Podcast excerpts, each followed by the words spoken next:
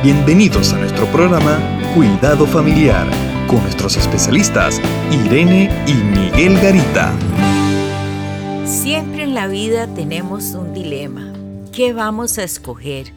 Inclusive desde que nos levantamos, ¿qué nos vamos a poner? ¿Dónde tengo que ir? ¿Qué voy a hacer? Pero también hay momentos fuertes en nuestra vida que debemos tomar decisiones. En Deuteronomio 30, 19 nos dice, a los cielos y a la tierra llamo por testigos hoy contra vosotros, que os he puesto delante la vida y la muerte, la bendición y la maldición. Escoge pues la vida para que vivas tú y tu descendencia. Bueno, es un, versículo que nos está hablando de la escogencia. Y en la vida matrimonial y familiar, como decía, siempre vamos a estar escogiendo. Pero como que es muy fácil escoger cosas de qué ropa me pongo y qué, dónde voy a comer o qué voy a comer o qué voy a hacer. Hay una serie de cosas, de elementos en nuestra vida que también los escogemos sin darnos cuenta. Son posiciones ante la vida. Puedo escoger eh, en una relación matrimonial vivir mal o vivir bien, vivir feliz o vivir triste, vivir solo o vivir acompañado. Por más que la pareja esté junta, a veces escogemos. Y esas escogencias vienen a veces de etapas, digamos, de la infancia, que escogimos una posición ante la vida, de mensajes que recibimos de nuestros padres. No sirves o nunca serás nada o no serás feliz en tu hogar o nunca vas a escoger un buen esposo o siempre haces las cosas mal. Entonces como que esos elementos aprendidos establecen escogencias en la vida. Y yo, y la idea de este pasaje eh, que nos está hablando la palabra es escojamos bien.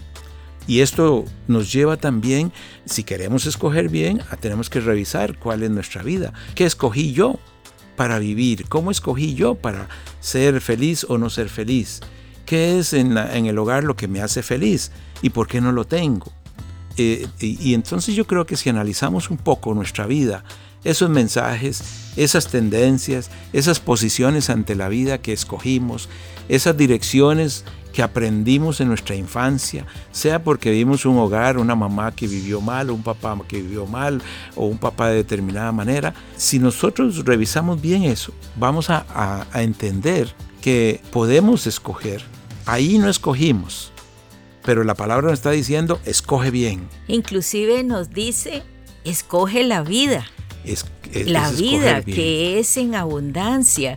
Si, si hubieron esos mensajes de perdedor, de que no eras capaz, yo pensaría e incorpore la palabra de Dios, como dice en Filipenses, que pensemos en todo lo bueno, lo justo, lo honesto, lo de buen nombre, lo que tiene virtud, incorporémoslo a nuestra vida para escoger esa palabra. Y escojamos vivir bien en nuestro hogar, en nuestra eh, familia, en lo que hacemos, en nuestro trabajo, escojamos ser felices eh, puede hacer que la vida siempre es difícil, pero podemos escoger estar bien a pesar de las circunstancias difíciles, a pesar de las congojas que pasamos en la vida, podemos escoger una actitud para estar bien, estar bien con nuestra familia, con nuestra pareja, con nuestros hijos, con Dios. Eh, la palabra de Dios está diciendo que sí podemos ser felices en nuestro matrimonio, que vivir en familia es el modelo que Dios dejó para que fuéramos felices, no era para que sufriéramos,